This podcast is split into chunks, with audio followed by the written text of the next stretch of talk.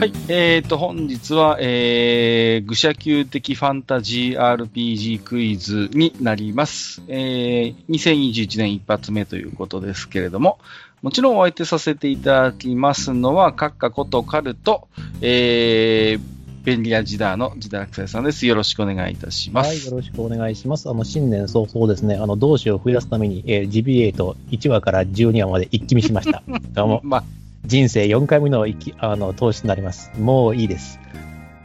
何をやってるんですか、新年早々、もう。いや、もう、あの、仕方ないから一生懸命プレゼンして、一生懸命一緒にいました。いやいやいや、まあ、その回あってと言っていいんでしょうか。ね、えー、いろいろね、各地で、えー、リスナーから、あの、悲鳴も上がっているという感じではあるんですけれども、はい、えー、それはそうとね、えっ、ー、と、今日はですね、えっ、ー、と、愚者級的ファンタジー RPG クイズ、えー、クエスチョン18、クエスチョン19の回答編、およびクエスチョン20、クエスチョン21の出題編ということになっております。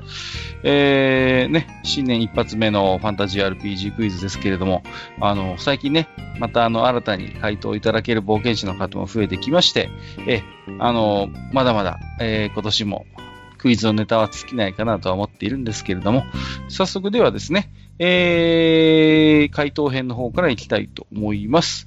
えー、今回の回答編につきまして問題の詳細は、愚者級ヨアの133、愚者級 TRPG 部41、愚者級的ファンタジー RPG クイズ、えー、問いの18、問いの19を参照していただければと思います。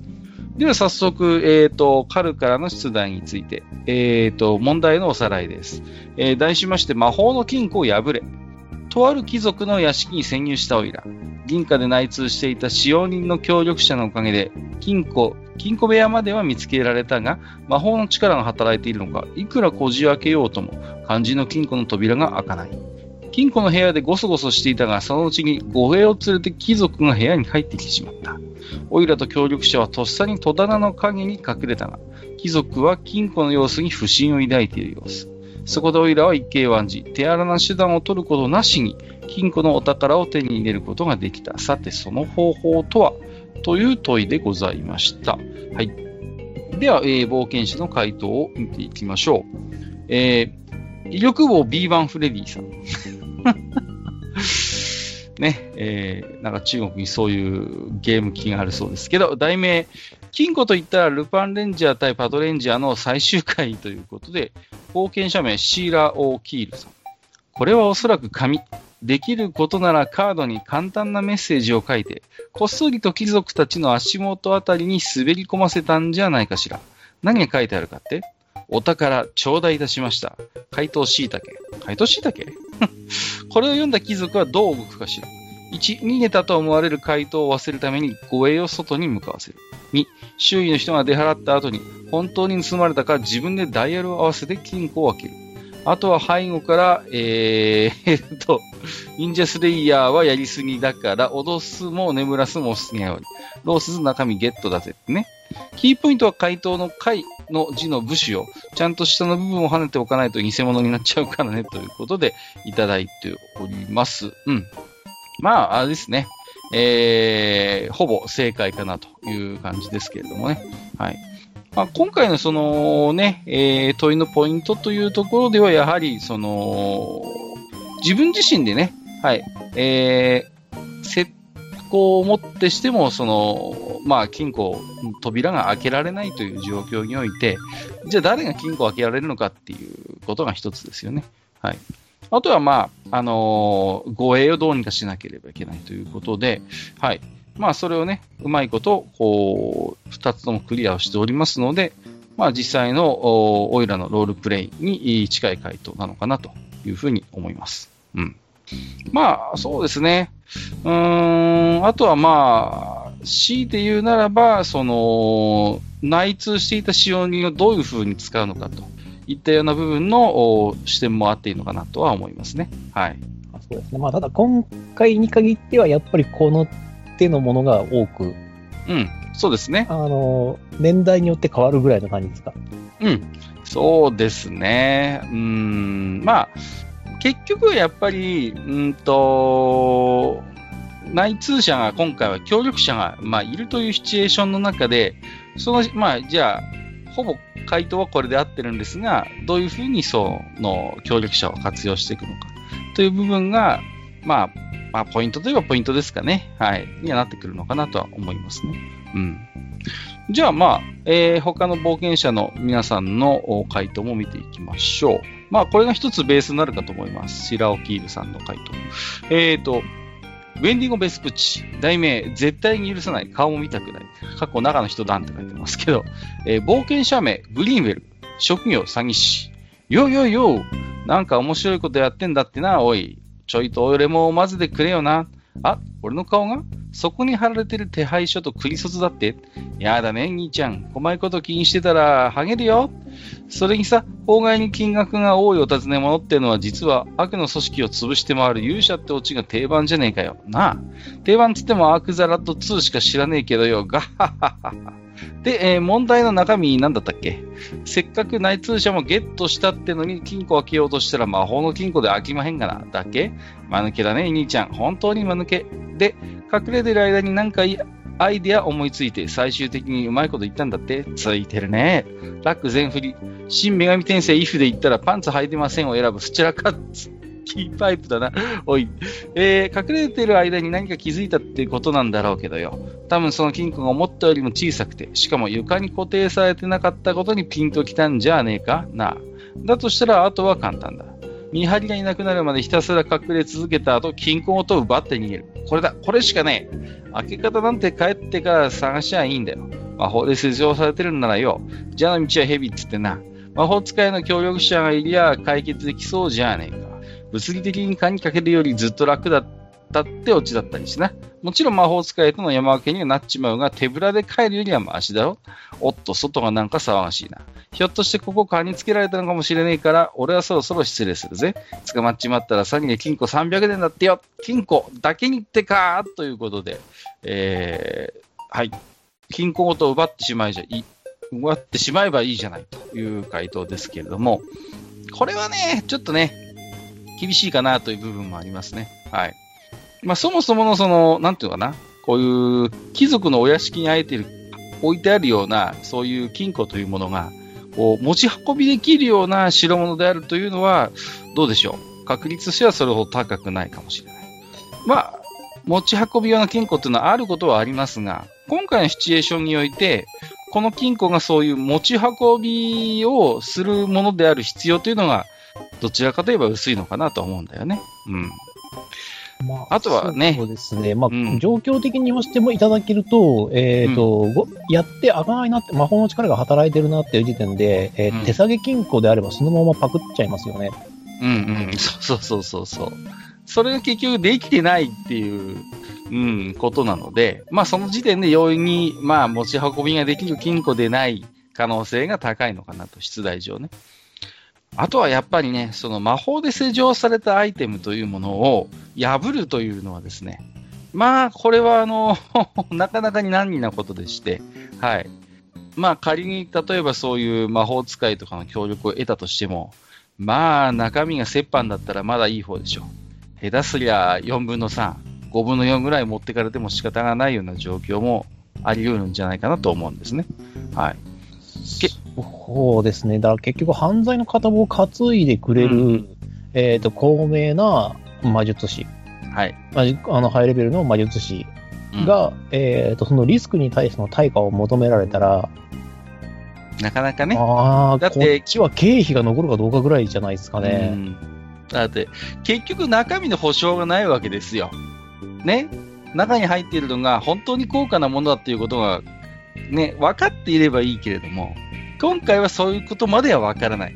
もしかしたら中身は本当に二足三本のものが入っている可能性もあるわけだ。そうなってくると高いコストを払ってまでそういう外部委託、アウトソースをすることがどこまで、えー、有効なのかなという疑問もありますよね。まあ、難しいところでさね、うん、んと、これがね、何が難しいかというとですね、はい、それこそ蛇の道は蛇って言いましたけど、はい、あの、その金庫開けられる人間って、ものすごく限られてくるので、うん、うん、そこなんです、ポイントはね。はい。はい。ですから、まあ、うん、なかなか、面白いアイディアでは。イメージですけど、国に一人いるかいないかじゃないですか。まあ、そういうレベルになりますわね。こういう話になってくるとね。はい、うん。ですのでね、まあ、あのー、なかなか、そういう意味で言うと難しいかもしれない。えー、次行ってみましょう。マリー・ルイーズ。えー、今回の問題、珍しくお嬢様もジョゼフィーヌお姉様もノリノリで考えてくださったんですが、内容がその、一応ご案内はしておきますわ。お嬢様の回答。貴族が金庫の状態を不審がっていた以上、そのうち開けて中身を確認するはずだから、その時の時刻を記録しておいて、皆が寝静まったのを見計らい、スタンド、ムーディーブルースで貴族を再生して開ける。お姉様の回答。フェザー5枚をごぼう星ができるように空中に配置し、ハジャの秘宝でハジャ力を極大化させたアバカムを打って開ける。なんで今までメダルをもらえてこなかったのかがよくわかる回答でございますここは私がお嬢様の名誉のためにも知恵を絞らねばなりません。頑張りますわ。やはりここは王道で行きたいとこですわね。以外に流れを書いていきますので、皆様は適宜脳内で声や BGM を再生なさってくださいませ。今宵23時、金庫の中身を頂戴いたします。回答、塩辛ザ・ファントム。などといったメッセージカードをバレないように壁に貼って発見させる。23時まで待つ。護衛だらけになった金庫周辺。皆が時計の秒針を追い、ついに23時になるが、当然誰も現れない。本当に中身が盗まれていないか、貴族が金庫を開ける。中身も無事でほっとした瞬間、どこからか椎茸ガス再煙幕弾が放り込まれ、一帯が真っ白な煙と椎茸の土臭さでいっぱいになる。貴族、ゲホ、ゲホ、誰か窓を開けろ。それと怪盗に盗まれぬよう、誰か金庫の中身を。カル内通者、あいあいさ。護衛に扮した内通者と一緒にカルが窓から勢いよく飛び降りる。貴族、ワカメ、ここは3階だぞ。窓の外の月夜に翼ある影が翻る。そこには彼たちを乗せた小型のドラゴンと超別品のセクシードラゴンライダーの姿が。見事3人は満月輝く夜空へとロマンティックフライトするのであった。めでたしめでたし。一回時を空けるということなんですけれども、あのー、これはですね、ちょっと、あの、シチュエーション的にいろいろ面白いけど厳しいかなという部分がありますね。はい。まあ、やっぱりね、あのー、こうやって予告をして、まあ、警戒をさせるっていう時点で、ものすごくリスクが高いんですよね。はい。で、まあ、なんていうんですかね、はい、あのー、そういう中に、まあ、華麗に現れてね、えー、や、まあ、こういう盗みやってのけるっていうのは、まあ、まさに回答の、えー、一つ得意とするところなんでしょうけれども、まあ、一回の石膏に過ぎない彼としては、なかなか難しい、そういうね、警備がものすごく厳重な、厳重なところをあえて盗みに行くという、まあ、そういうリスクはね、一般的な、まあ、スカウトであれば取らないリスクなのかなとは思いますね。うん。あとは、あの、手荒な真似を一切せずにと言ってるんですけど、だいぶこの回答は手荒な真似をしているのでまあ、そうですね。大体、しいたけガス煙幕なんてどういうことなんでしょうかね。はい。あのー、ちょっとそういう意味でも、面白いですけど、ちょっと、あのー、厳しいかなと思いますね。はい。まあ、そうですね。うん。まあ、あとは、護衛に扮した内通者ということですけど、内通者は護衛に扮する、まあ、あの、必要ないですよね。あの、内通しているという事実が、まあ、バレてないわけですから。うん。ですのでね、はい。あの、なんか、こういうシチュエーションの、まあ、回答、いろいろ思い浮かびますけれども、えー、ちょっと今回の回答としては難しいのかというところですかね。そうですね。あとはあれかな、ちょっとこれは踏み込んだお話なんですけど、うん、あの、アーバカムで開くかなっていう そうですね。いや、これは、結構議論を呼ぶところで、あの、ドラクエの世界では、あの、ロック系、あの、鍵を閉めるという意味での、そのロック系の魔法が存在しないので、うんうんうんうん。そうなんですよ。はい。だから結局ね、そういうふうに考えると、まあ、いわゆる一般的なそういうカニのかかったものを開けるのが、まあ、アバカムのもしかしたら効果かもしれないし、一般的な TRPG においても、まあ、例えばアンロックみたいな、まあ、魔法ってよくありますけれども、ああいうものも基本的には、そういう魔法で施錠されたものではなくて、まあ、一般的に施錠されている扉や宝箱の鍵を開ける魔法として存在するわけですよね。はい、そうですね。そう考えますと、そうそう ないし、うん、もしそういう魔法が存在するんであれば、こういう魔法の金庫の価値ってどこまであるのかなっていうこともあります。っていう感じもありますし、あの、魔法の力は恥の力で増幅しても、あの、横島なるものが働いているわけではないので、アバガムの効果はどうなのかなっていうところがありますね。そうですね。はい、ちょっとこのあたりは考えてみたくもなりますね。何しろ、あの、ドラクエ、まあ一応1、2、3のロト世代の話になりますけども、最後の鍵は、うん、あれはあの、形状記憶合金みたいな形で、あの、ぐにぐにぐにぐにしてるんだけれども、鍵の形に変、あの、自ら変化して硬くなるっていう効果があるので、魔法の鍵等を開けることができるのかどうかっていうのはかなり疑問視されるんですよね。あと、罠100%かかりますよね。そうですね。はい。かかっていれば。まあ、そういったあの、意地悪なそのシステムじゃないっていうところに助けられているところもあるのかな。はい、うんうん。なんか、ありましたっけ？なんかミミック感じみたいなのありましたっけ？えー、っとイン、インパスがありませんでしたあ、インパスか。インパスで、あ、でも中身の確認はできないんだよな。そうそうそう、そうなんですよ。インパスもあくまでそういう、なんていうんですか、こう、トラップモンスターの存在を、まあ、ね、感知するぐらいの能力ですからね。まあ、最大限情報してインパスで罠がわかるとして、はい。アバカまで開くかどうかっていうのは、えっ、ー、と、呪文対抗になっちゃいますかね、私の処理だと。そうですね。はい、まあ、カルフォっていうのもありますけれどね、一方でね。はい。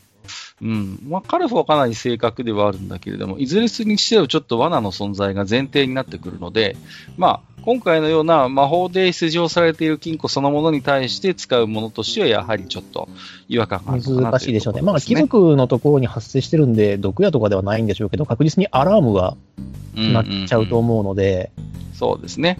基本基本的に魔法の金庫とはいえ、それを扱うのは魔法の素人である貴族になるわけですから、こう開けたと発動させてしても被害がないもの。そうなんです、そうなんです。そういうものになりますので、やっぱり、それこそアラームみたいなものが一番現実的で、ましてやね、こう毒矢とかガス爆弾みたいなものはとてもじゃないけど、えー、用意ができないだろうと思います。さあ、次の回答いってみましょう。えー、根岸さんいただいております。はい、冒険者。名前、ネギリム。ネギリム。種族、えー、ドワーフ、職業戦士、出自兵士。ちょっと邪魔をするよ。ああ、お姉さん、わしにもエールをもらえるか。エールで合っているかな。すまないね。共通語では何というのかな。まあいい、酒をくれ。銘柄？なんだっていい。わしにとっては飲める酒はみんないい酒だ。どうせこういう店のは薄い酒だしだ。ああ、なんでもない。気にしないでくれ。さて、いきなりぶしつけで申し訳ないが、戦士というものはそういうものさ。お目に見ていく。わしは戦士ネギリ。酒と冒険の話が好きな変わり者だ。あんたたちだってそうだろう。最近ここに出入り知る根岸って男に紹介されたんだ。大体事情は理解している。あんたがわかるかいなるほど。いい男じゃないか。女には苦労しそうだがな。ははは。冗談だよ。で、なんだ？今回の話は。なるほど。魔法の金庫か。あまり盗賊まがいのことをするのは性に合わないが答えは簡単だ。もちろん金庫を壊すなんてそんな野蛮なことはしないぞ。貴族がやってきたんだろ金庫の開け方をしている貴族だ。ならば開け方を聞けばいいじゃないか。何も問題はない。何素直に言うわけがないだろうな。まあ、でも命を失うよりはマシだろう。護衛？いつも軍隊を引き連れて歩いているわけじゃないだろう。なら何も問題はない。寺な手段を取ってはいけない大丈夫だ。本当に命までは取らない。脅すだけだ。何も寺なことはない。まあ、あんたみたいな盗賊なら中身はすでにいただいたなんてでっち上げの書き置きで解錠させて、開け方を確認するような、ま、回りくどいことをするだろうがな、ということで、はい、いただいております。うん。これはね、回答もそうですし、非常に冒険者のこうロールもお上手かなというふうに思います。はい。すごい私は、はい、あの、読んでて、えー、感心した回答ですね。うん。まあ、回答として非常にシンプルなものではあるんですけれども、えっ、ー、と、ほぼ正解かなというところですね。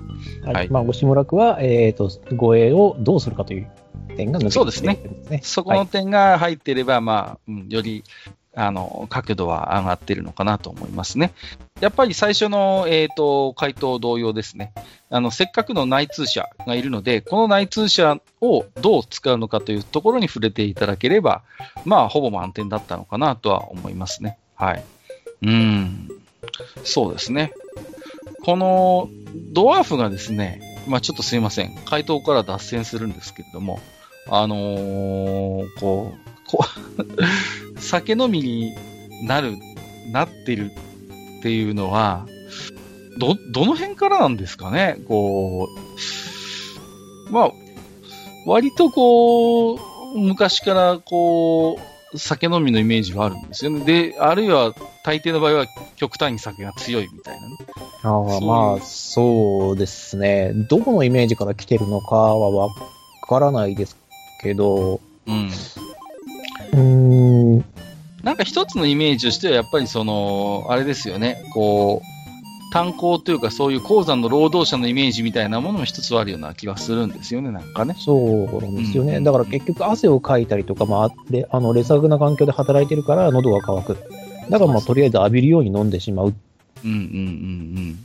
そうなんですいうところから来てるのかなとは思いますね。うん、あるいはね、こう、地域によっては非常に水が貴重であって、もう変な話、水代わりにそういう度数の低い酒を、まあ、本当に煽るように飲んでるというような状況も、もしかしたらあるかもしれないですね。うん。水の方が安い、水じゃないそのエールの方が安いっていう。そうそうそうそう、そういうシチュエーションも、まあ、往々にしてあるのかなとは思います。うん。えー、そうですね。はい。まあ、非常に最初の回答ですね。えー、シーラー・オ・キールさん、えー、と同じぐらい。まあ、これはいいところをついているかなと思います。お次は、えっ、ー、と、深見さん。冒険者名セカンドマン。お、今日は店やってるかい？前、やれやれ、前回はメダルを取り損ねたぜ。お勤めに出てたもんだな、っていうことで。すみません。これはですね、えー、私の方で前回のレジュメを整えた後に回答いただいてたという事情がございまして、まあ、その反省を踏まえましてですね、えー、前回から、えー、回答期限をブログに載せている次第でございます。簡単じゃねえよ。魔法の扉なんて本金にしか、本人にしか開けられねえよ。隠れながら貴族が金庫の扉を開けるために鍵か何かを使っているところを観察し、後の貴族からそいつを盗み出して金庫を開けるくらいしか考えつかねず。貴族が金庫に不審があったって？でも中を確認したとは言ってねえもんな。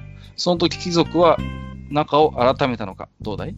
中身はいただいた。みたいな猫の目の描かれたメッセージカードでも残せれば、ひょっとしたら金庫の中身を改めようとするかもしれないが、そんなこじゃれた真似、ホビットが思いつくかねということで。はい。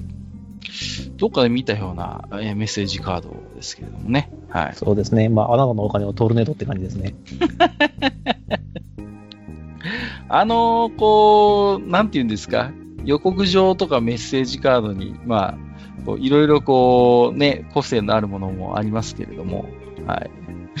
うん、そうですね。これも、まあそうですね。うんと、まあ、結局その魔法の金庫を開けられるのは貴族しかいないっていう着眼点はいいんですけれども、やっぱりこう、あれですね。この、内通者をどう使ったのかにはやっぱり触れてほしかったかなというところですね。うんうんうん。そこ以外はまあ、ほぼその通りではあるんですけれどもね。うん。えっ、と、コメガさん。うん、正直、確実と言える方法は思いつきませんでした。泥棒中に家主が護衛を連れて戻ってきたら、臆病者の私はこの場を逃げ出すことしか考えられなさそうです。この逆境でお宝ゲットするカル君には感心するしかありません。さて、ぼやきはここまでとして回答させていただきたいと思います。金庫はカル君自身の技で開けることができないなら、これは持ち主に一度開けてもらうしかないでしょう。そういう意味では、持ち主が金庫の前にいるこの状況は絶好のチャンスとも言えますね。あとは金庫が破られてるかもしれないと持ち主に思わせれば、金庫は開かれるに違い、開かれるに違いありません。もしカル君が往年の回答であったならば、お宝いただきました的なメッセージを金庫の前に残しておいて、持ち主に金庫を開けさせるでしょう。ついでに慌てた持ち主が開帳したタイミングで、催涙ガス入りの煙幕を張って、その間にお宝を強引に奪って逃げるまでが一種のパターンだと思われます。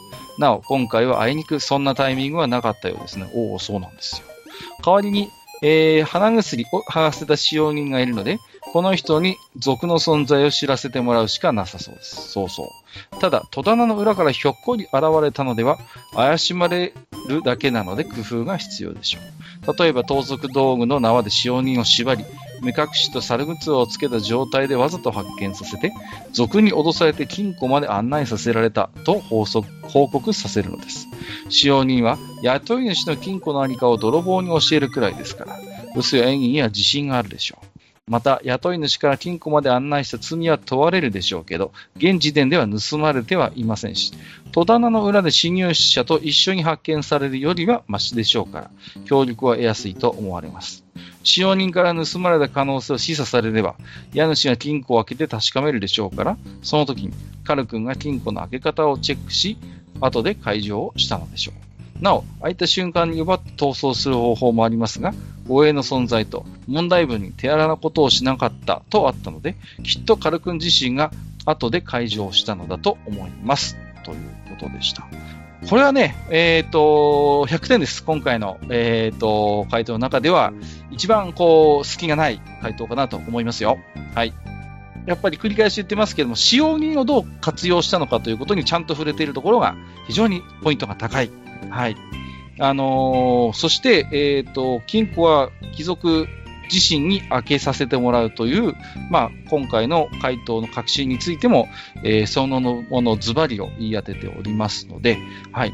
えー、これはですね、私が用意した回答とほぼ、ほぼというか、本当に、はい、えー、バッチリでございますので、今回は米賀さんらしい丁寧な、えー、分析とですね、はい、その、論証の考察の積み重ねが見事に実ったのかなと思いますよ、これは。うん。非常に説得力もある回答だと思いましたけれども、時代的にはいかがですか？いや、まあ、状況的には前準備ができない状況でしたからね。そこなんですよ。そうそうそう。はい、でその時に、まあ、どうやって起点を持って、自分の手札を持手札を確認して何ができるかでやらないと、あのー、この問題を解けないという状況の時に、えっ、ー、と、皆さんは、えっ、ー、と、貴族に当てさせるというところで満足してしまったんですよね。うん、で、その時に、はい、なぜあの文章の中に使用人の存在が書かれていたかということを、えと考えていただけると、この答えに近づくのではないかなと思います。あと、護衛の存在ですね。それを引き剥がさないといけないということなんです。そうそうそうそう、そうなんですよ。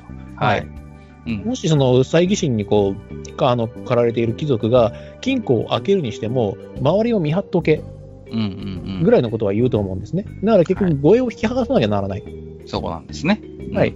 そのためには、えー、どういった手あの手札をこう切ればいいかというと、うん、やはり使用人を切るしかないということなんですよね。そうですね。はいはいはい。で、その使用人についても、やはりその、まあ、リスクヘッジができているので、この回答としては、非常にこう、行動原理としても、あの、矛盾が少ないのかなと思いますのでね。はい。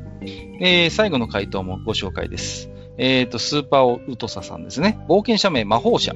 どんなに強固な金庫も必ず開けられる人がいますよね。それは金庫の所有者です。今回は内部に協力者がいるので、一芝居打ったんじゃないでしょうか。協力者は姿を現し、貴族に不審なものが去るのを見たと告げます。護衛は追跡のため、貴族から離れるでしょう。貴族は金庫の中身を改めるため、鍵を開けてしまいます。開けたらこっちのもの。彼は貴族を脅すか、気絶させている金庫からお目当てのものを持って去るのです。いかがでしょうか？ということで。はい。この魔法者の回答を、えー、コメガさんの回答と組,、ま、組み合わせれば、えー、今回の私の回答がもう完璧になりますね。はい。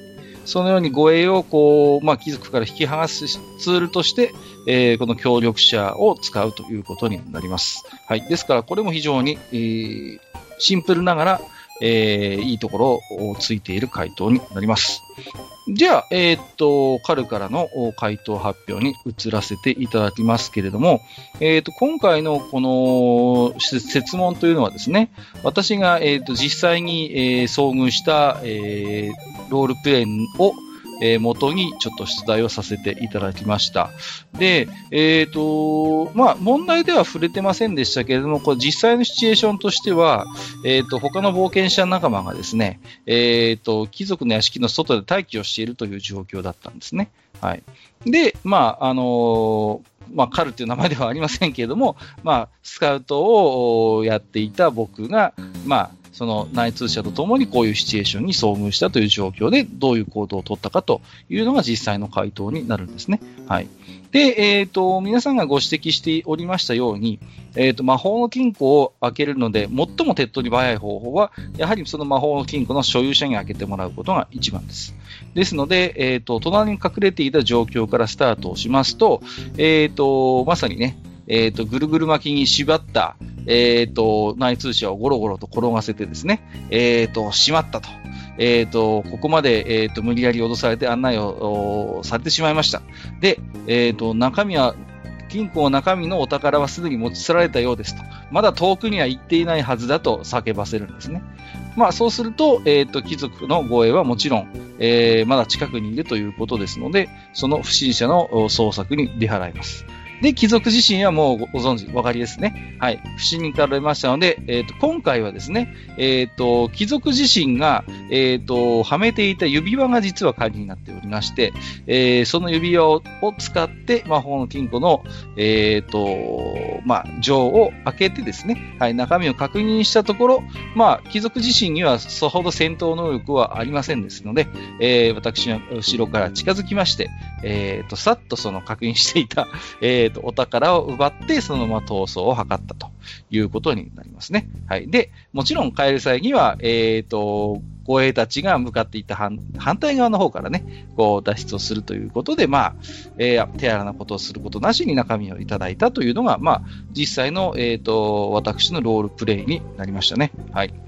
で、え、ー、と、これが、まあ、回答になります。で、えー、今日何度も言ってますけれども、大体皆さん、えー、っと、いいところはついてたんですけれども、やはりですね、その協力者をどういうふうに使うのかというところが、えー、一つポイントにはなってたのかなとは思います。はい。えー、そうですね。まあ、この時はね、某システムで遊んでましたけれどもね、あの、このミッションが成功した暁には私は、えー、たまっと神殿に、えー、感謝の捧げ物をしたということは最後にちょっと後日談として、えー、申し上げておきたい。ガープスだと余計めんどくせえな いや、ガープスはですね、あのー極力戦闘を避けたいシステムなんですね。こう、お互いに。一回ことを構えるとね、大変なんです、あのゲーム。ゲームはね、まあめん、まあ、うちらはね、あの、脳みそまで筋肉詰まってる奴らが、あの4人ぐらいいたんで、はいはいはい、はい、まあ、そういう仕事はね、基本的にはなくて、もう、そらもう、あの、鬼面としてもう悪魔とこう、のったんばったん大騒ぎをずっとやってたんですけど。なるほどね。はい。はい、まあ、ただ、えー、やっぱ、あのね、ガープスのシステムはね、本当にね、盗賊作るの楽しいんだ。楽しいですよ、本当に。楽しい。本当にあのシステムね、盗賊作るのは楽しい。ものすごい。もうどういう風な色を出してやろうかって思うとね。そうそうそう、そうなんですよ。はい。ですのでね、えー、ぜひ皆様もガープスルナルを遊ぶ機会がございましたら、えー、ぜひとも一度はね、えー、盗賊プレイ、えー、楽しんでいただければと思いますけれども、はい、さて、それではですね、えっ、ー、と、メダル申請者の決定となりますけれども、まあ私からはもうね、これは文句なしでしょう。今回の、えっ、ー、と、カルからの羽馬メダルはコメガさんに申請をさせていただきたいと思いますよ。非常にこう、隙のない、えー、回答だったかなと思いますので、私自身も大変関心をしたところですね。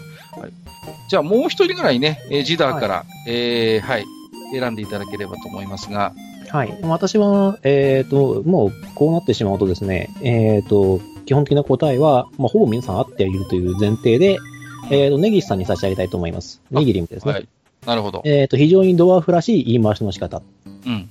あの、厄介でめんどくさくて、そして、えっ、と、自身の知性がないわけではないということを最後にポロッと言う。うんうん。ね、非常にドワーフらしい、こう、あの、ものの言い方っていうのが私非常に好ましいと思いましたので。はい。そうですね。じゃあ、今回は D&D のインスピレーションじゃないですけれども、我々のインスピレーションも大いに刺激されたという意味で、えー、ネギシ、ネギリムことネギシさんに、えー、羽山メダルを申請したいと思います。ということで、コメガさんとネギシさんですね。はい。えー、ということで、以上、クエスチョン18、魔法の金庫破れでございました。それでは、えー、出題者を交代したいと思います。はい。えー、では、えーと、クエスチョン19、英雄にならなかった男。に、えーと、バトンタッチさせていただきます。それでは出題者の私から、えーと、問題のおさらいをさせていただきます。はい。ある戦士がいました。彼は神から剣をされ、仲間から尊敬されることはありませんでしたが、彼は物語の中で様々な敵と戦い、常に最前線にいながらかすり傷一つ負いませんでした。後に英雄隊になっても民衆から受けることはなかったと言います。なぜでしょう？という問題でしたね。はい。早速、えーと、皆さんの回答を見ていきましょう。うん、えー、まずは、えーと、高速旋盤フレディさんからですね。えと題名、えーと、愚者級にしすぎてるものが2つあり、えー、弱の調べに自堕落斎さんということですね。はい。えー、冒険者名はうんちくさいさんですね。はい。はい。えー、ふむ。神に剣をされし、傷を一つ負わぬ戦士とな。いきなりめめたな話をすれば、えー、ここでの神に剣をされとは GM に嫌われたと解釈してしまいそうだが、もし悪質なプレイによって嫌われたのであれば、無傷などにはされず、逆に払い差的なペナルティとして、えー、七難八苦を与えるのが GM というものだろう。戦闘を無茶苦茶な提案で回避し続けたならともかく、最前線にて実際に戦い続けたのであれば、この線は違うのだろう。GM ではなく、あくまで作中の設定として考えることにしよう。たまたま、えー、神が面食いの、えー、ダメダメで、ダメ神で、えー、戦士がどうしようもなくブサイクだったんだろうな、ゲッゲッゲッと。えー、なんなら神の加護を得ることなく実際に傷一つ負わなかった武将の英雄譚は恐ろしいことに乱世にぽつりぽつりと生まれるものよ。機動戦士ホンダムとかな。そうなんだよ。あいつね、何かっていうと、トンボ切り、トンボ切りって言ってな、指切ったぐらいでね、その次の、あの、次の月ぐらいに死んじゃうんだよ、あいつ。なんやねん、あいつ。まあいいわ。えー、それを置いときましょう。えー、だからそうしたランスの英雄とは、たとえ地元民以外に、えっ、ー、と、名声が、轟くことはなくとも、武功を挙げていたならば、少なくとも仲間内や主君からは一定以上の信頼を勝ち得ていたものよ。うん、え故に、この選手の周辺の評価は不自然だ。逃げてばかりの腰抜け役立たずを最前線に立て続けるアホなどおらぬし、先行を上げておらぬとは考えにくい。出世欲と地望に長け、えー、取り入る先をコロコロ変えるダニのような男は自ら手を汚したがらぬゆえ、前線には立たん。えー、ここを説明できるか否かが焦点だろう。えー、なぜ信頼されないか。考えられる理由の一つとして、戦場では実は信頼されていたが、それ以外のマイナスポイントが多すぎて、総合評価がひどいが挙げられるな。これ、心当たりがあるだろう？すぐルパンダイブしようとしてジェノサイダカッタークラはケスからゴッドブレスだをあ本当に出して 100, 100メートル以上飛んだ男とかの、ああやつも仕事自体はちゃんとするんじゃがな。えー、もう一つは何かしらの呪いにかかっていて不自然な評価をされたのかもしれん。そうじゃな。ナウイ・ヤングにバカウケな英雄担保すればきっとこういうタイトルになるんじゃろう。いいかあらすじではないぞ。タイトルだからな。異世界に転生するとき、女神と大喧嘩して、チートスキル絶対防御と一緒に誰からも嫌われるという最悪のペナルティを負った超人、俺は余裕で魔王を倒したものの、すぐに人間から追放され、その後、常人とは常に逆の感情が芽生える天の弱の里で、えー、美少女と囲まれながらスローライフ。魔王が復活したせいで、今更人間たちが懇願してきたが、もう遅い。という、えー、回答をいただきました。相変わらずネタもりもりなんでね、どこから突っ込んでいいのやらっていう感じなんですけども、はい、あの、別にあの、自堕落斎さんは私の、あの、愚者級の売り上げの半分をか差し上げてべし抱えてるつもりはありませんので、あの、それは、それは島さんですけど、いや、あれ半分以上だった気がするんだよ、確か。いやまあね、おかげさまで、まあ、愚者級のグッズの売り上げもあるんですけど、はい、もうほぼサーバー代で消えておりますので、えー、自堕落斎さんを召し抱えるほどのですね、登録を差し上げるには、えー、至らないんですけれども、はい。何でしたっけ？島の左近と沢山の城であってますか？えー、これはですね、あの、カラの兜に本田平八です。あ、そっちの方ですか？はい、こっちの方だと思います。ね、あの、本田が本文出てるんで、多分こっちの方かなと思います、ね、ああ、すみません。過ぎたるものがいくつかあるんですが、確かに。そうそうそうこれは、あの、一田三成を取るか、それとも家康を取るかによりますね。そうですね。はい。まあ、ただ今回は、確かに、まあ、本田ムの話をしているので、ジェラクサイさんの見立てが正しいでしょうって、もう思いっきり最初からこっちのコメントも脱線しとるかな。えー、っと、はいはい、そうですね。まあ、あの、神に嫌悪されたというのが GM に嫌われたと解釈するというのは、まあ、これまでのジダーの出題傾向から見ても自然な分析なのかなというふうには思いますね。はい。はい、うん。で、あとはまあ、そうですね、うん、ネタが、にはまみれてはおりますけれども、まあ、肝としてはやっぱり、その、戦場ではまあ負けなしだったかもしれないが、それ以外の、まあ、マイナスポイントが多かったんだろうということなんですけれどもね。まあ、ただ、やっぱりそのじゃマイナスポイントが何だったのかっていうところをもうちょっと詳しく聞きたかったかなっていう感じは思いましたね。そうなんですけどね、ただまあさすがにそのあたりまでロールプレイしてマイナスポイントでかすぎると、どんなやつなのっていう話になっちゃうじゃないですか。ああ、確かにね。ねどこまでもっていう、なんだろうな、どう表現すればいいのかわかんない。その、武功、つまり、あの、戦場では、その、一切気がつかない、えー、例えば、それこそ本田忠勝とか、えー、武田軍で、えっ、ー、と、やっていた、えっ、ー、と、えっと、馬場さんとかが、まあ、戦場で傷一つ負わなくて、まあ、追った時にはもう亡くなったっていう状況の方なんですけれども、やっぱり武功ってすごいんですよ。まあね。そういう英雄時代においては。あの、ありとあらゆるマイナスをある程度凌駕しちゃうぐらいに、なんですよね。まあ、だだから、味方殺しとかじゃなければな、無理かな、マイナスって。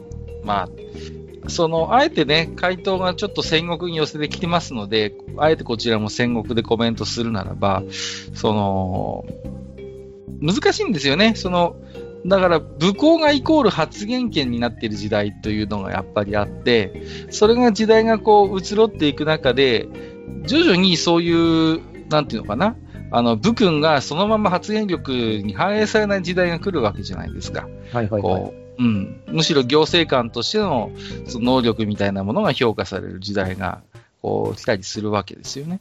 だから、まあ、だからその、なんていうんですかね、もしかしたら、その、戦闘での武勲を上げたことが、100%のその、プレイングの評価につながらない、えー、状況があったんだろうなっていうことを一つには思いますし、まあもう一つはやっぱり、じゃあ戦場で傷一つ負わないこと自体が、果たして、えー、どうでしょうかと。その、プレイングの評価として、必ずしも、こう、積極的に評価される場合には限らないとも思えるんですよね。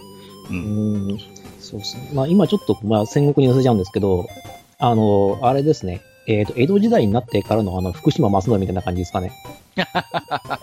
まあね、戦国時代の話にお詳しい方ならそれが分かりやすいというには。思うんだけど、ただそれだとしても福島正則のその先行とかっていうのは、やっぱ一目置かれてた部分があるので。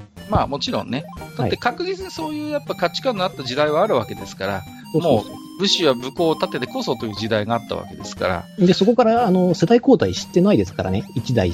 うん、だからみんなその、子供の頃に知ってるわけですよね。知ってるわけですね。あの見知ってるわけなんで、その終わりも見てるかもしれませんけども、うん、でもこの時代を築いたのはこの人たちのあの部の力だよっていうのもちゃんと分かっているはずなので、はいはい、やっぱそのあたりは難しいかなと思いますわね。やっぱ、うん、どう、どれだけやればいいのかな。どの、うん、どんなことをすれば、その、なんか味方、味方もろとも、その、全部焼き殺すみたいな。うんうん、ああ、なんだろう。ちょっとあの、ずれちゃいますけど、あの、中国で割とジェノサイドしてる方たちいるじゃないですか、古代中国で。はいはいはい。あの、上から石を落として、の70万殺したとか、あの、100万殺したとかってやつあるじゃないですか。あれが、あれが、単位がおかしいやつあるじゃないですか。だとしても、あれ、多分、あの、万ぐらい死んでるはずなんですよ。千っていうか万とかは。で、それが要するに味方もろともだった場合、とか、ぐらいかな。あと、個人としては超強いんだけど、みたいな。うんうんうん、確かにね。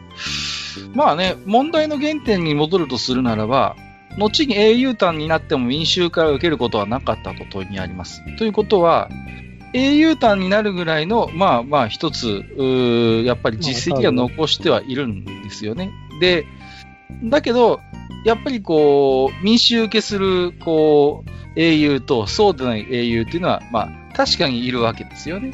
こう、はい、どうでしょう。例えば、幸雨と劉邦で言うならば、まあ、どちらかといえば、やはり後部の方が民衆の人気が高いように思うしね。まあ、両方は両方で魅力的ではあるんだけれどもね。そこになんていうのかな。一つの悲劇性が加わることで、まあ、絶大な支持を受ける英雄というのはやっぱいるわけですよね。そうですね。うん、まあ、ちょっとね、あの、最初の問いですので、あんまりこう、言葉を、えー、尽くさず、次の回答もちょっと聞いてみたいなと思いますけれどもね。思いますけどね。まあ、最後のやつはいわゆるところの最近の流行りのザマー系ですね。ザマー系からのあれか、あの、えっ、ー、と、もう遅いってやつですね。もう遅いっていうね。うん。うん、なんで人はそんなに自分を特別視したがるのかなって思っちゃうんですけど。だってこれは確実にあって自分がそうでありたいとか、そう、そうだったらいいなっていう願望のあれだと思うんですけど。だからね、それも一つの、まあ、小説の読み方ではあるんだけれども、ただ、あまりにもその、なんでしょうね、あのー、ストレートに、その、むき出しの欲望、願望、現実では満たされないものを、ストレートにそういうものを投影するのって、まあこれは個人の感想ですけど、僕は品がないと思っているんですね。うん。だからそういう系のやっぱり小説って、僕はいまいち乗り切れなくて、この前の愚者家の本編でも一冊ライトノベル紹介しましたけど、そういうのとは本当に真反対の無縁なライトノベルを僕は面白いと読めている人間なんでね。はい。まあ、ね、まあ書き方次第っていうのもあるんですけども、うん。まあもちろんね、ある意味、その、なんだろう、あの、今のそのライトノベルの流星というか、あれの一つでもあった、あの、魔王勇者っていうのがあるじゃないですか。はいはいはい、懐かしい、ね、あれなんかも結局は、これに近い形じゃないですかね。そうですね。うん。うんあのー、魔王を倒した後の話ですからね。うん。だやっぱりそのゲーム的価値観がすごい浸透してるっていうのは一つあると思うんですね。ある種その勇者の実力というか強さみたいなものを客観的にこう見られる立場として読者がいるわけじゃないですか。例えばレベル99とかさ、こうね、魔王ですら余裕で倒すみたいなのって、その世界にいる人たちから見てみると、ありえない価値基準じゃないですか。要は。うん、あくまでだって相対的な基準でしか強さを見られないんだけど、でもあくまであの世界の読者っていうのは客観的にこの世界において、この主人公はチート的な強さを持っているということを神の視点から要は認識しているわけだから、そう考えると、それに対してこうね、自分を、自身を投影してスカッとした気分になれるって、なんかやっぱり僕の中では素直には繋がらないんです。うん。やっぱり自分と同様に、まあ、やっぱり弱さも兼ね備えていて、で、やっぱり苦労しながら、で、こう、なんとなく一つ一つ実績を積み重ねて異をなすといったことの方が、自分としてはやっぱり、なんかすごい自分を投影しやすいと思うし、そこにはその、ね、自己を、なんて、その強さを客観的に神の視点で見るということはないので、うん、やっぱりどうしてもね、君はレベル99の勇者でチート的な強さを持ってっていうところから始まってしまうと、もうもう僕はなんかその時点で、なんかね、どこか冷めた目線でその話を読むことになってしまうのでね。まあ、そうですかね。はい、まあ、そのあたりはまた、なんか別のようでも取りましょう。はい、ちょっと、はい、脱線したんで次の回答いきましょう。はい。では、えっ、ー、と、サンリオホフリシフイさんからの回答に行きます。うん。うん。神に嫌われて仲間からも信頼されず、民草からも好かれなかった無敵超人と。大胆な戦士がいたものね。これはまたジザちゃんの経験談って考えた方が早そうね。セッションというか TRPG 初挑戦のニューカマーの中にどうしようもない、えー、ゴネまくりマンが現れてエントリーシートも僕の考えた最強戦士にしてきちゃったりしてね。いくらしても言うことを聞かないからたまたま、えー、地球の間柄ばかりだった他の参加者にお願いして、じゃあお望み通りの条件で参加させてやるわ。その代わりどんだけ後味悪くなっても知らねえからな。と、ブチギレ快諾。えー、きっともともとワンセッションのみの参加予定だったんでしょうね。そんなやつと、えー、2セッション以上するなんてきついわよ。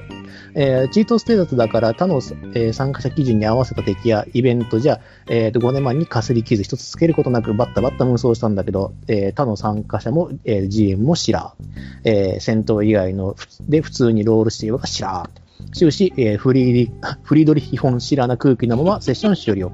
えー、果たしてゴネマンが反省の色を見せているのかどうか正直怪しいところね。こういう時は、えー、他の参加者とのアフターケアが大切よね。きっと今日はおごるんでどうかこれからもと、えー、ゴネマンに内緒で焼肉屋に行き、散々口でやって仲を深めたのであった。こんなオチでどう？っていう回答をいただきました。はい。なんかすごい、すごい目に見えるような セッションの地獄絵図ですけれども。はい。まあ、ただ、ただ、うん、あの、私の意見を言わせていただくと、そのゴネクリマン別にそんなに大したことないので、その程度だったら別に。まあ、ね。うん。これ、ここまでひどくはないにしろ、いるからね。やっぱりね。うん、いるいる、これぐらいは。いるいる、本当に。初対面だよね、俺だって思いながら。うん。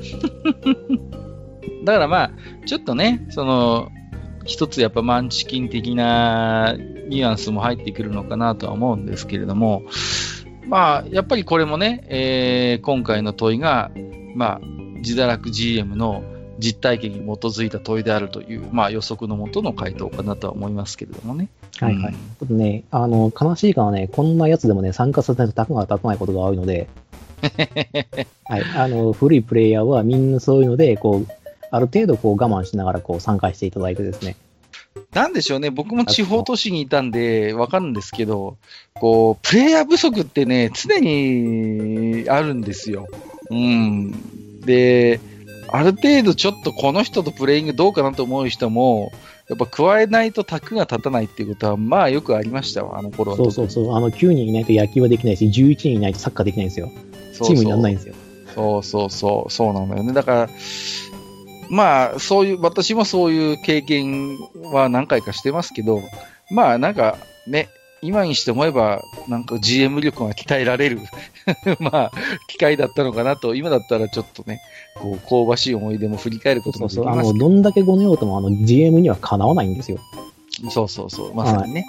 あの、先、あの、一応その、羽生さんとの会話で、私的なその制裁なんかはしないっていうふうにしましたけども、うん。あ私自身はね、っていうふうにしましたけども、はい、こういった方たちの活躍の場を演出しないということは私はできるので。うんうんうん。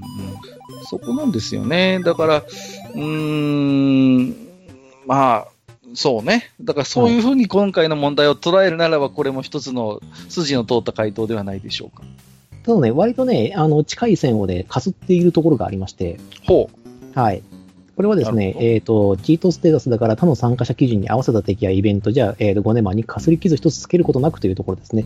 ああ、このあたりはね、微妙にかすっております。お、じゃあ、いいとこはついている部分もあるということいいとこはついている部分もありますね。うん、で、なんだろうな、あとはこう、もしやるんだったら、やっぱ、あのね、そのね、5年も含めてね、お前、あれはねえわってちゃんと言ってあげないと。そうね。もしその人がね、もし今後も TRPG を楽しみたいと思うのであれば、そこをやっぱり指摘してあげないとね、その彼の今後のプレイヤー人生のためにもね。そうそうそうそう。タフが、タフが壊れるからやめれっていうか、うん、あの、文句がなったら GM やれっていうから。そうですね。必殺技があるんで、俺たちには。はいはい、はい。あ、ゲモスやれよ。なんならお前がスクリーンの前に立てやっていう話になる。そうそう、スクリーンの前に立てや。俺が全力で暴れてやるからっていう。そうそうそうそう、本当にね。いや、僕も何回かありますよ。お前ごときに制御できると思うなよって思って。いや、本当に。いや、僕も半分切れて、マスタースクリーンじゃあお前の前に立ててやろうかって言ったことありますからね。いや、はいはい。まあ、ちょっとね、そんな懐かしい思い出もあります。はい。はい、確か、蓬莱学園の冒険だったと思います。遊んでたシステムは。よく覚えてます。はい。ソードワールドだったかな、無印の。いや、ソードワールドのマスタースクリーンは非常に、あの、ね、青みがかってて、あの、ちゃんと、あの、なんていうの？データが載ってていいんですけど、蓬莱学園冒険のマスタースクリーンは、あの、イラストしか載ってないんですよ。はいはいはい、はい、完全にイラスト付きのついたてになってるんですね。だから、あのー、僕は内側に視線をペタペタ、ペタペタ貼って遊んでた覚えがあるんですけどね。はい、はい、マスタースクリーンといえばやっぱりソードワールドがガープスですからね。まあそうですね。ガープスは素晴らしい。いや、あれあれがあると本当にキャラ作れるから。実用性の高いマスタースクリーンだと思いますよ。本当に。いや、随分助けられました、その2つは。はい。だから、蓬莱学園のボックス開けてマスタースクリーンやったと思ったけど、あの、これただの本ついたてだなっていうね。まあ、すみません、脱線しました。はい。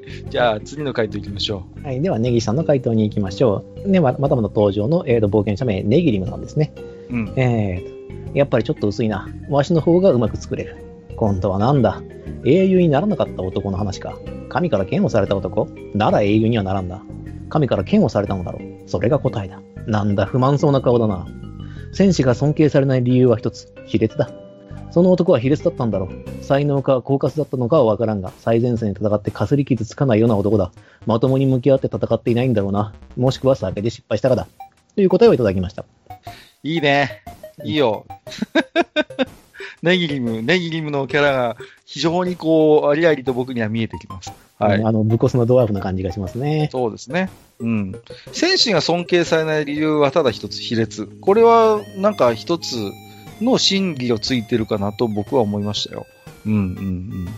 その、なんですかね、どんな手段を使ってでも勝つというのも、まあ、一つの価値観ではありますけれども、その、まあ、やっぱりね、あくまで TRPG 上のお話になりますので、やっぱりそこに一本道理が通ってないとなかなか周囲からは納得されない部分はあるでしょう。ですから、まあ、ね、あくまでこれは現実の命のやり取りではなくて、ファンタジー RPG という一つの大きな枠組みの中での話ですので、やっぱりそこに周囲も納得する動機づけ、枠組みがちゃんとないと、卑劣な行為っていうのは、やっぱりそのままでは受け入れられるものではないんだろうと思うんですね。はい、訳あって卑劣な行為をに手を染めるプレイヤーキャラだったらまだいいんですよ。それもね、うん、非常に面白いんですよね。面白いんですけど。えー、やはり説得力という輪なん。そこなんですね。うん、はい。だから自身が気が傷つかないために、えっ、ー、と、うん、恐ろしくこう卑劣な行為を働く男と、うん、まあ、あの、散々例に出してて申し訳ないんですけども、あの、ローグワンでダース・ベイダーとの戦いで時間を稼ぐために、もう、あの、倫理のかけらもないような手段を使うっていう場合では全く状況が違うんですよ。違うからね。はい。そうだと思います。はい。ね、私、ローグワン見てないんですけどね。なんでそんな語るんですか？じゃあ、ローグワンの。わからん。あの、弟が熱く語ってくれるんでね、見た気になっちゃうんですよね。いやー、ぜひとも愚者級弱にご登場願いたいですよ、自堕落ブラザーを。僕はね、あの、直接お目にかかったことも実はあるんですけど。うん、そうですね。まあ、割とね、あのー、ただ、あのー、スター・ウォーズ最新作の方見てないので、あいつ。いや、だからこそマンダロリアンを見てほしいんですよ、そういう人にマンダロリアンはちょっとお勧めしておきます。いや、本当に見てください。あの、じゃあちょっと、今日はちょっと脱線が多いな、問いの19は。えっと、何でしたっけ？あ、そうそうそう。英雄とはという話になっちゃうから、どうしてもそういうことになるんですよ。まあまあ、ね。そうですね。うん。まあ、これはでもなんかシンプルながら、まあ、本当に納得度が高い回答ですよ、個人的には。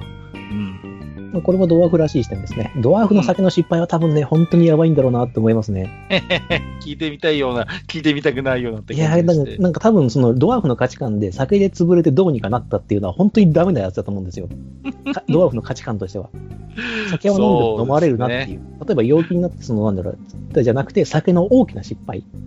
やってはいけないような失敗をしてしまった場合は、多分ドワーフの中でのその信頼度は大きく下がってしまうんだろうなと。ああ、この、こいつとは結局その、えっ、ー、と、喜びの酒を組み交わすことができないんだなっていう。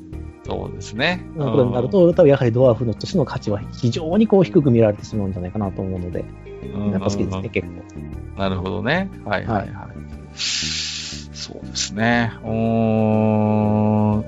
あれですね。あの、スカイリムのアーティファクトで、サングインのバラってアイテムがあるんですけど、このサングインのバラっていうアイテムをね、入手する、その、えっ、ー、と、あの、クエストっていうのがあるんですけど、これが、あの、酔っ払って記憶をなくして、とんでもないことを各地でやらかしていて、それの尻拭いを各地しなきゃいけないっていう、そんなクエストなんですよ。それをちょっと思い出しますね。はい。あの、飲み比べをするんですけど、とある、まあまあ、あのー、キャラクターとね、そう、まあ、デイドラなんですけど、相手は。うん、で、それで、記憶をなくしたときに、あで、記憶をな飲んで酔いつぶれて、パッと目が覚めるんですけど、スカイリングの世界の各地で、いろんなことをやらかしちゃってるんですよ、その酔いつぶれてる間に。それのシリヌいをこう、各地でさせられるっていう。でそれを一つ一つ解決して、まあ、最終的に、いや、面白かったろ、みたいな感じで、こう、くれるアイテムがこのサングインのバラなんです。それをちょっと思い出しますね。なんか、そういう酔いどれの話となりますとね。いやまあ、すいません。今日はいろいろ脱線風味になってますけれども。うん。まあ、まあ、あれですね。いずれ、はい、次の回答いってみましょう。はい。はい。では、深見さん、暴言者名セカンドマンさんからの、えーと、回答をいただきました。うん、えっ、と、俺は行ったことのない国の話だが、えー、マッシブリーマルチプレイヤーオンラインロールプレイング国だ。とか大陸とか呼ばれている地域には、非常に強力、最強の能力やアイテムを持った勇者チートを名乗る御人がいるそうじゃないか。何でも神の目すら欺き、強力な力を手に入れて、その世界でやりたい放題とか聞いたぜ。そいつは相当な嫌われ者だって噂だ。こいつなら英雄隊になっても誰も見向きもしねえんじゃないのかい年末年始は何かと忙しくてな、また羽馬亭に行きそびるとこだったぜ。おっと、行きたくねえんだが、明日のお勤めの支度を始めなきゃいけねえからな。あばよ。ということで回答をいただきました。ありがとうございます。はい。まあ、これも結局そのね、じゃあ勇者チートが、えー、魅力的かみたいな話にやっぱなっていくわけですけれども。これね、うん、面白くないんだよね、何でもできるって。うん、そこはやっぱあると思います。うん。これはね、本当にね、面白くない。な、なんて言うんですかね、その、うん。結局突き突き詰めていくと TRPG もまあ、リスクを取って、そのメリットを得るっていうやり取りになっていくわけじゃないですか。あらゆるものにおいて。結局、ゲームだからね。うん。それは TRPG に限らずゲームって突き詰めていくと、因数分解していくとそういうことになると思うんですよ。どういうリスクを取ってどういうメリットを得るのかの、そのバランスだと思うんですね、すべては。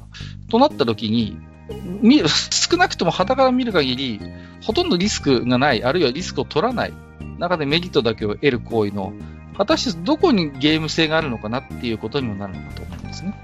うん、そこなんですよね。だから、あの、こっちはある手札を確認して、うん、ない手札を作ったりして、そうそうそう。でっち上げたりして、あの、状況を打破することに、まあ、いわゆる喜びを感じちゃうわけなんですよ。うんうんうん。でも、その、例えば勇者チートっていう形になったら、説得とか戦うで終わっちゃうんですよ。そうね。はい、うん、ここって終わりみたいな感じになるわけでしょ、はい、なるわけですよ、うん、で。そこに物語性が何があるかっていう話なんですよ。ゲームマスターっていうのは物語を紡ぎ出したいって思ってる人間たちなので。うん。そうですね。はい。いや、それだったらスキップしちゃえばいいじゃないですかっていう話になっちゃうんですよね。うん、そうそうそうそうそう。ね。だったらそれこそ最近のゲームよろしく、ね、一度クリアしたクエストは、えー、ショートカットできますの世界になっちゃうわけだから、やっぱりこうリスクを取って戦う中で、何かを失い何かを得るっていうことの繰り返しでしか、その物語っていうのは生まれないと思うんですね。うん、はい、そうですね。そのやりとりだと思うんです。常にそのやりとりだと思うんですよ。だから、それの一方が、全くないっていう状況は、果たして物語として共感を得たり魅力的なのかって言われたら、それははっきりノーと言えるわけで、ね。うんなると今回の例え話というか、今回の問いに関して言っても、うん、やっぱそういう要素は多分にあるんだろうと思うんですね。うん。ただね、これがね、嫌われるかどうかっていうとまた別の話でね、実際問題。まあそうね。うん、はい。じゃあ、例えばその、マルチ、えー、マッシブリマルチプレイヤーオンラインロールプレイングゲームにおいて勇者チートができるというようなアイテム、もしくはバグが発見された場合、それを自制するプレイヤーが一体どれだけいるかというお話になってきます。そこが難しいのよね。結局、実際にそういう状況がを作れるんだったらば、それを求めてしまう人っていうのは一定数いるわけであって、それから、なんていう頭では、あ面白くねえんだろうなと思いながらも手を染めてしまうプレイヤーっていうのも実際いるでしょう。うん。うん、まあ、それに、その、だろうけども、使用上できるんだったらやるよねっていう人たちもいるし、そのあのプレイヤー倫理の中でも。それこそね。うんうんうん。まあ、そうでないと対抗できないとかっていうことがあり得ちゃうので。まあ、そうですね。うん。まあだからね。なと思っちゃうんですよね。その物語の主人公としては勇者チートってダメなんですけども、じゃあ自分がなりますよって言った時にそれを拒否できるだけの意志力があるかって言われたらほとんどの人間ないと思うので。そこなんですよね。うん。だからその、やりほ、やりたい放題、まあ、強大な力を手に入れたからといって、イコールやりたい放題やるかっていうと、そこで、そうでもないっていうところが結構肝で、その、なんて強大な力を手に入れて、やりたい放題やっちゃうと、それはもう今日繰り返し話をしている通りなんだけども、強大な力を持ってるにもかかわらず、それを行使することを極端にというか、その厳しくこう自制しながら、ここぞという時に実はみたいな元にしていくと、そこに物語性が生まれてくるわけですよね、結局。はいはいはい。うんうんうん。だから結局はプレイヤー次第なんですよ。だから力を持っていることそのものが悪いのではなくて、やっぱりじゃあ力を持っているものであれば、それをどう行使するのかっていうことだと思うんですよ。ね？そうそうそう。あの、力を持っているものはね、あれですよ、あの、弱いもののために使わなきゃいけないんですよ。ね？煉獄京次郎の母親もそう言ってたから間違いないんです。はい。あなた見に行きましたね。何のことですか、はい、さあ。まあ、それはそうなんです。まあ、そうでなかったとしても、私利私欲のために使うというのは、やはり嫌われる要素だと思うんですよね。そうですね。はい。はい。まあ、一つこの深見さんの回答から、まあ、導き出すとするならば、そういうことなんでしょう。はい。そうですね。まあ、これも一つの回答かなとは思いますけど、まあ、正解ではないということは一応、明言させていただきます。はい、えー、では次の回答ですね。えー、と、クライアンエコテクさんからいただきました。もちろん冒険者名はイオリになっています。うん。はい。えー、もし、あ、その英雄がもし魔法にかかった防具を装備しており、自らが攻撃を受けたとき、仲間の生命力を削ってなかったことにできたなら、受けは悪かったでござるな。町に凱旋しても英雄殿は無傷。仲間はボロボロであれば、からくりを知っていても知らずとも民衆からの印象は悪かったでござろう。そういう誰かを犠牲にしての勝ち勝ち取った英雄あ英雄だったのではないでござろうか。という答えをいただきました。はい、ありがとうございます。惜しい。うん惜しい。これは惜しい。非常にいい感じ。なるほど。うんうん非常にいい感じの答えになってます。あ、なるほど。これちょっと今までになかった視点で、まあ、えっ、と、面白いなと思いますね。はい。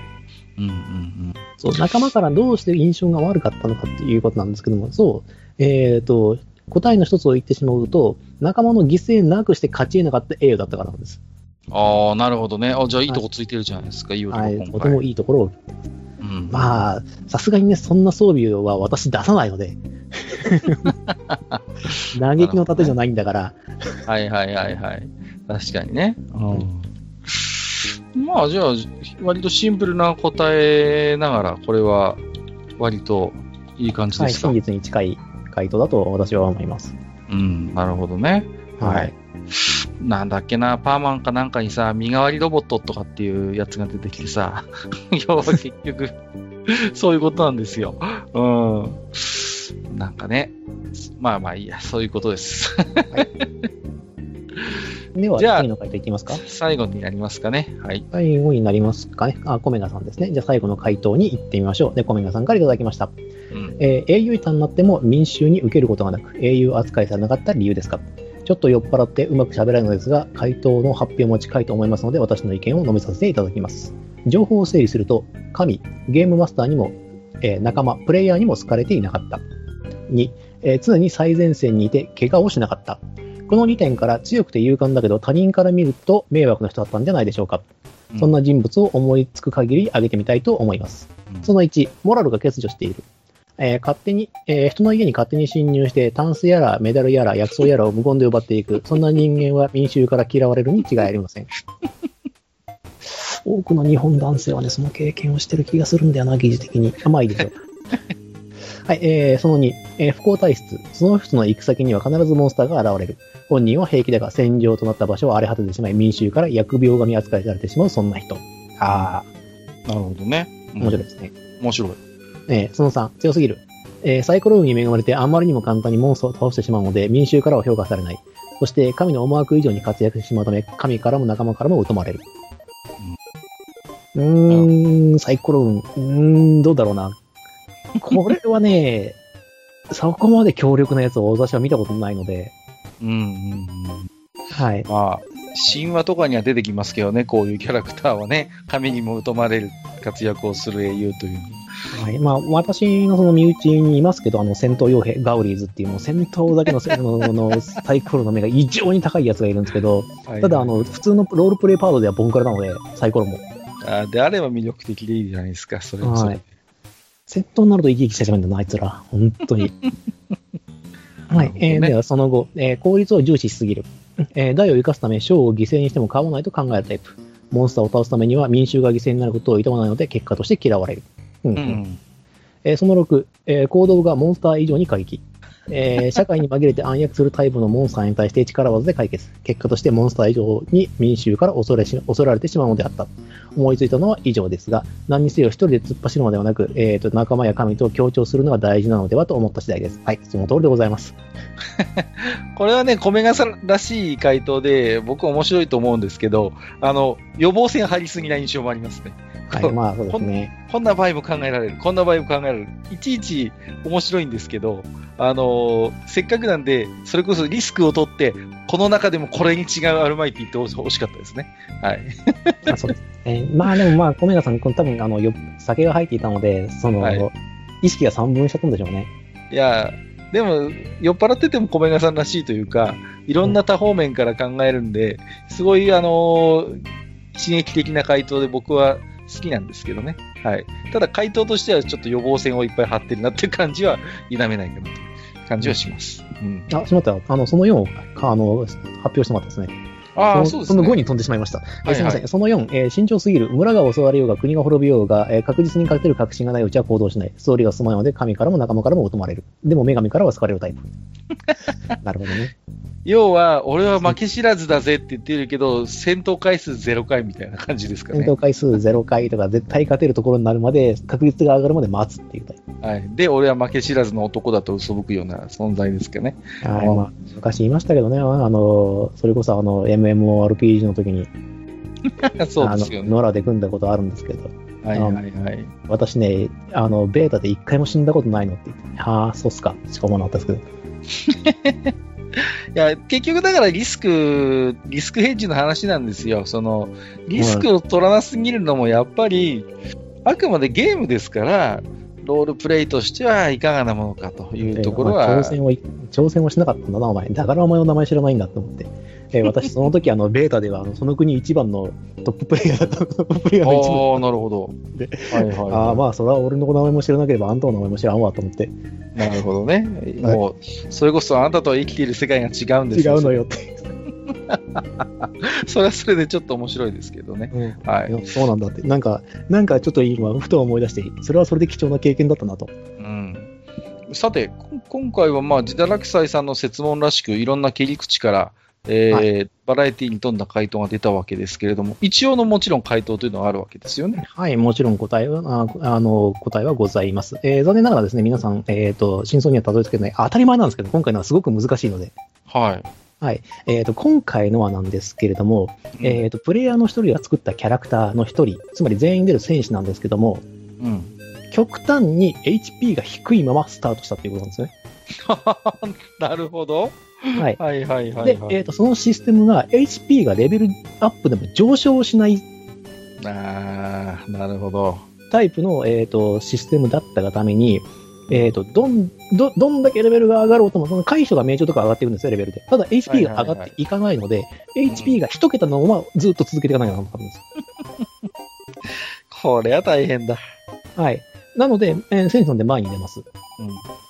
で、えっ、と、下手に攻撃すると死んじゃうんで、こちらとしても非常に、あの、加減が難しい。そうね。で、えっ、と、仲間もみんな死んでほしくないからということで、えっ、と、他に全員が2人いたんですけども、2人がですね、えっ、と、カバーリングという、かばうという技能を2つ取って、2人が取って、結局、交互にかばうような形。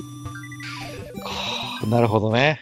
で、あの、だから、あの、仲間のビルドにすらその影響を与えてしまうような、えーキャラの作りで、私としては、えっ、と、作り直してくれということを再三言ったんですけれども、結局そのままスタートしてしまったという。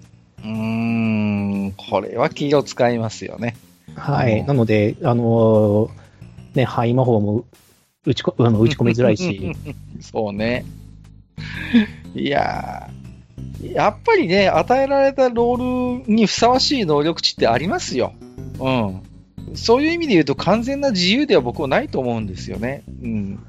今回に関して言えば結局その GM からの勧告があったにもかかわらず、低い HP のまま前衛色を強行してしまったがゆえに、結果として GM もプレイヤーも全員そのキャラクターのその HP にかかずらってしまうという、まあ非常に窮屈なプレイを強いられたということですよね。はい、そうなんですようね。攻撃力もやっぱ抑えめにせざるを得ないですし、そうね。はいうんいやーうん確かに言われてみればこれは気使いますわ。あね、しかもあの、なんかね、2桁に届かないとかじゃなくて、で、9とか8じゃないですからね、HP が。ーあ、そうっすか。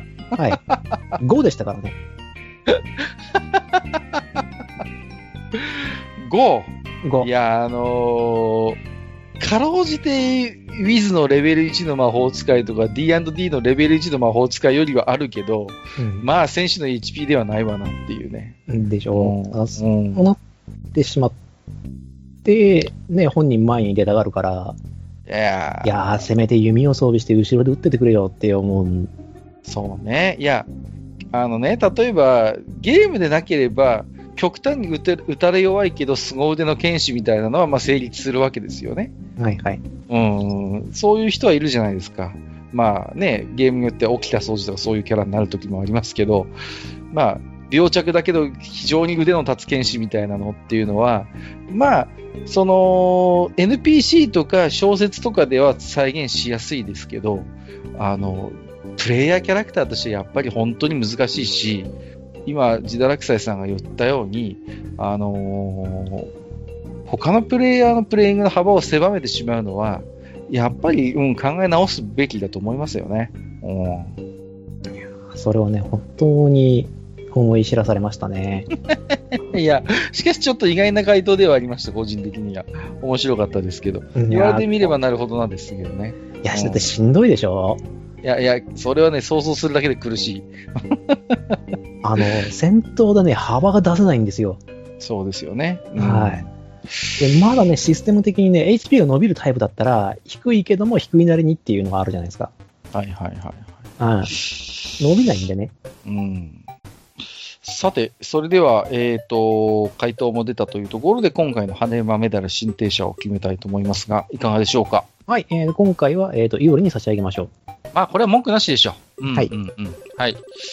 まあ、回答そのものズバリではなかったんですけれども、えー、まあ、ちょっとね、あの、そうですね。魔法のかかった防具は装備してないですけども、えっ、ー、と、彼が攻撃を受けたとき、仲間の HP、あの生命力を削っているので、まあ、結果としてそういうことですからね。はい。はい。えー、いいと思います。今回はですね、僕もイオリかなと思いましたんで、今回の問いは、じゃあ、えっ、ー、と、イオリにのみ、えー、メダル申請ということでよろしいですか？はい、構いません。はい。ということでございました。えー、ということで、以上、問いの19、英雄になれなかった男ということです。はい。さて、それではここからは出題編ということになります。いつものように、えー、カル枠から1台、ジダー枠から1台出題をさせていただきます。では、えー、まずはカル枠から、クエスチョン20、題しまして、名工の悩みというお話。オイラの馴染みの冒険者の宿で、よく一緒になる壮年のドワーフ。彼は間違いなく腕のいい細工師で、ピカピカで精巧な石膏用の七つ道具を作らせれば、右に出る者はいない。値段も市中の平均的な価格以上は取らず、良心的と言っていい。彼の生み出す仕事道具は、芸術品とも言える一品で、かつ、滅多に壊れない信頼のおけるものばかり。彼と同じような作品を作り上げられるものはそう多くないだろう。しかし、彼の商売はうまくいかず、毎回エールの代金をおいらから借金する始末。わしは自分の仕事に絶対の仕事がある。なのになぜ売れない？と今日も嘆き節だ。そこでオイラは思いついたいくつかのアドバイスをしたわけだが、それが効いたのか、ほどなくして彼の商売は軌道に乗ったようだ。さて、オイラのしたアドバイスとはどんなものだったのかわかるかい？というのが今回のカルからの出題、題しまして、名工の悩みということになります。さて、では、えー、もしジダーから何か質問があればお受けしますけれども。難しい。どうしよう。なんか答えに至りそうなんで。そうなんですよね。相変わらずカルマクはね、どちらかというと、あの、初心者問題ですので、はい。はい。えっ、ー、と、ここでの問題点は、なぜ売れないのかということなんですよね。そうなんですね。はい。はい、売れ、っていうことにすると、売れないような条件はないように見えるわけです。うん。はい。繁盛してもおかしくないのに、売れてない。っていうのはどういうことなのかということを考えていただけると、うん、おそらく答えに近づくのではないかなと思います。はい、そうですね。はい。まあ。えっ、ー、と、ヒントとしては、えっ、ー、と、タイトル。うんうんと、ね、彼は、えーと、自分の作ったものを何と呼んでいるかというふうにあの考えていただけると、おそらく答えに近づくんじゃないかなと私は思います。はい。それなりにしておきましょう。はい。はい。もうほぼ答えに近づいている感じがします。まあ、えっ、ー、と、まあね、一つ、こう、商売のセオリーというか、うん。まあ、その辺の話になるのかなとは思います。以上、えー、クエスチョン20、名工の悩みということでした。それでは、えー、ジダー枠の出題についてですが、今回もなかなか癖のある問いのようですね。はい。えー、では、クエスチョン21、えー、タイトルを使ってはいけない力というお話をしましょう。うん。はい。えっ、ー、と、昔話のお時間ですかな。今回は魔人戦争にまつわるお話をしましょう。過去に何度か行われ、すべて人類の勝利に終わっていますが、甚大な被害は果たして勝利と言えるのでしょうかさて、えー、今回の、えーと、主人公たちは、えーとても強い力を秘めた杖を託されたある冒険者たちです。うん。えー魔人戦争に巻き込まれ、逃げている難民たちと道中を共にしています。えー不幸なことに魔人に襲われ、その対応に追われている冒険者たちの背後で難民たちの悲鳴が響き渡ります。魔人たちは挟み撃ちをしてきたのです。状況は悪く、正面の魔人は、えー手強く、背後の魔人が到着するまでに突破できそうもありません。えー冒険者は常に秘められた力を使おうとしますが、この杖を託された時に伝えられた言葉、決して使ってはいけないという戒めが思い出されます。春巡している間にぼあ魔人たちは挟み、あ、ま、はいはい。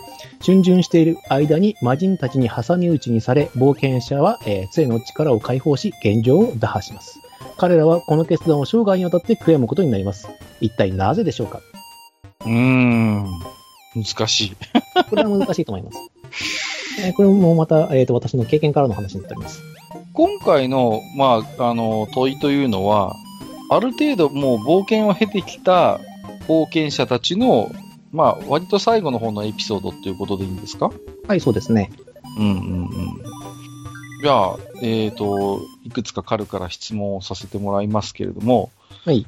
えっ、と、問題文にもあるように、まあ、魔人たちに挟み撃ちにされた冒険者たちですけれども、はい。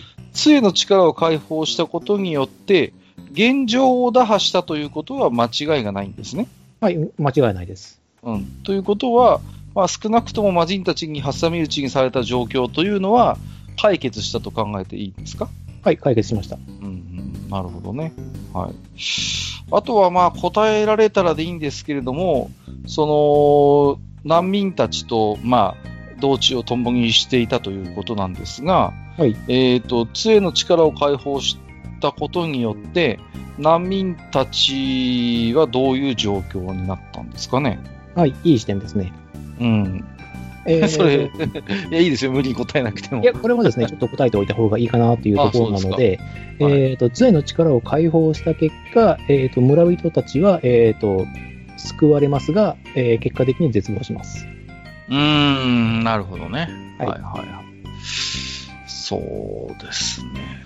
えっ、と、じゃあもう一つ質問。えっ、と、ガンガン難民、難民たちに、えっ、と、起こってしまった状況というものは、冒険者たちも同じ状況に陥ったと思っていいんですか？杖の力を解放したことで。えっ、とね、冒険者たちには同じことは起こっていません。いない。はい。要は、その杖の力を解放した結果というのは、難民たちにある状況の変化をもたらしたということでよろしいんですね。はい。ですし、えーそれは魔人たちにももたもたらされたというふうに考えてもらって構いません。ああ、そうですか、魔人たちに。うーん、はいなるほど。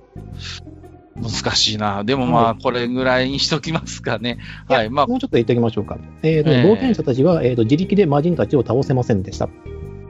あ、結果としてね。はい。状況は打破したけど、魔人たちを打ち滅ぼした、打ち倒したという結果にはなっていないということですね。えーと結果的にはそうなってます。ただし、それは杖の力によるものです。あー冒険者たちは倒されあの倒していないということですね。冒険者たちの力によって魔人たちを倒したわけではないということですかはい、そうです。。うん、なるほどね。そうか。うーん。まあ、今回もいろんな回答のパターンがありそうな感じがしますけれども、はい。そんなところにしておきますかね。はい。はい。懐かしいですね。これ20年ぐらい前のシナリオですからね。ああ、そうですかはい。えー、ちなみにシナリオがどん何のシナリオかっていうのはヒントになっちゃいます？いや、全然ヒントならないでいいですよ。ロードズです。ああ、でしょうね。はいまあロード戦記の伝説、そう、伝説の方ですね。はいはいはい。わかりました。えー、ということで、えー以上、ジダー枠、クエスチョン21、使ってはいけない力ということですね。はい。えー、ということで、出題は今回も2問となります。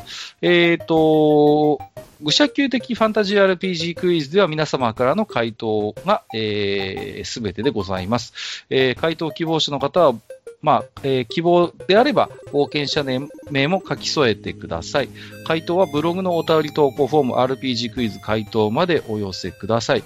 えっ、と、1回の投稿につき1問の回答でお願いします。え2問とも回答希望の冒険者はお手数ですが2通お送りください。えーこの回のブログの記事に回答締め切り日の目安を記載しておりますので、えそこの締め切りまでに回答いただければ大変助かります。え回答によって得られる花山メダルはこのミス特別な中上品らしいので、集めると何かいいことがあるかもしれません。はい。ということで、えっ、ー、と、新年一発目のファンタジー RPG クイズでしたけれども、うーん、個人的に印象に残ったのはやはりですね、えー、問いの19の皆さんのバラエティに富んだ回答かなというところなんですけれども、うん。あの、冒険者の皆さんの、えー、英雄感みたいなものが現れていて、非常に面白く読めましたけれども、いかがですか？そうですね。まあ、これは、どういう答えが来るかちょっと楽しみだったので、うんうんうん。うん。いや、いいですね。なあの、その人たちがその冒険者目線になった時に何を嫌うかっていうことなんですよね。うんうんうん。まあ、そういうことですよね。はい。だからね、それぞれ、えー、英雄とはこういうものだ。あるいは、えー、支持されないプレイングとはこういうものだというね、価値観みたいなものがこう、垣間見えて面白かったのかなというふうに思いますね。はい。まあ、あとはそうですね、問いの18の方は割とシンプルなシチュエーションの、えー、クエスチョンだったわけですけれども、うん。まあそうですね。あの、ジダーも触れてましたけれども、説問の中にやっぱり我々もこう、いろいろヒントを散りまべておりますので、まあ私の問いであればやっぱりこの、えー、内通していた使用人の協力者というのをどういうふうに扱うのか、うん、こういう部分がやっぱり、えー、大きなポイントになってきたのかなというふうに思います。結構ね、あの、ジダーもそうだと思うんですけど、出題する文章の中にですね、いろいろとこう、ヒントは入れてるつもりなんですよね、お互いうん。ですので、ぜひそういう、こう、まあ、ポイントみたいなものを見抜いて回答していただけると、羽馬メダルがもらえる確率が上がるのかもしれないというところですかね。はい。そうですね。ということで、えー、今回も多くの冒険者の皆様の回答をお待ちしたいと思います。我々も、俺たちの羽馬亭の片隅でエール片手に楽しみに待ちたいと思います。ということで、愚者級的ファンタジー RPG クイズ今回のお相手も、えー、便利屋ジダことジダラクサイさんでした。ありがとうございました。はい、ありがとうございます。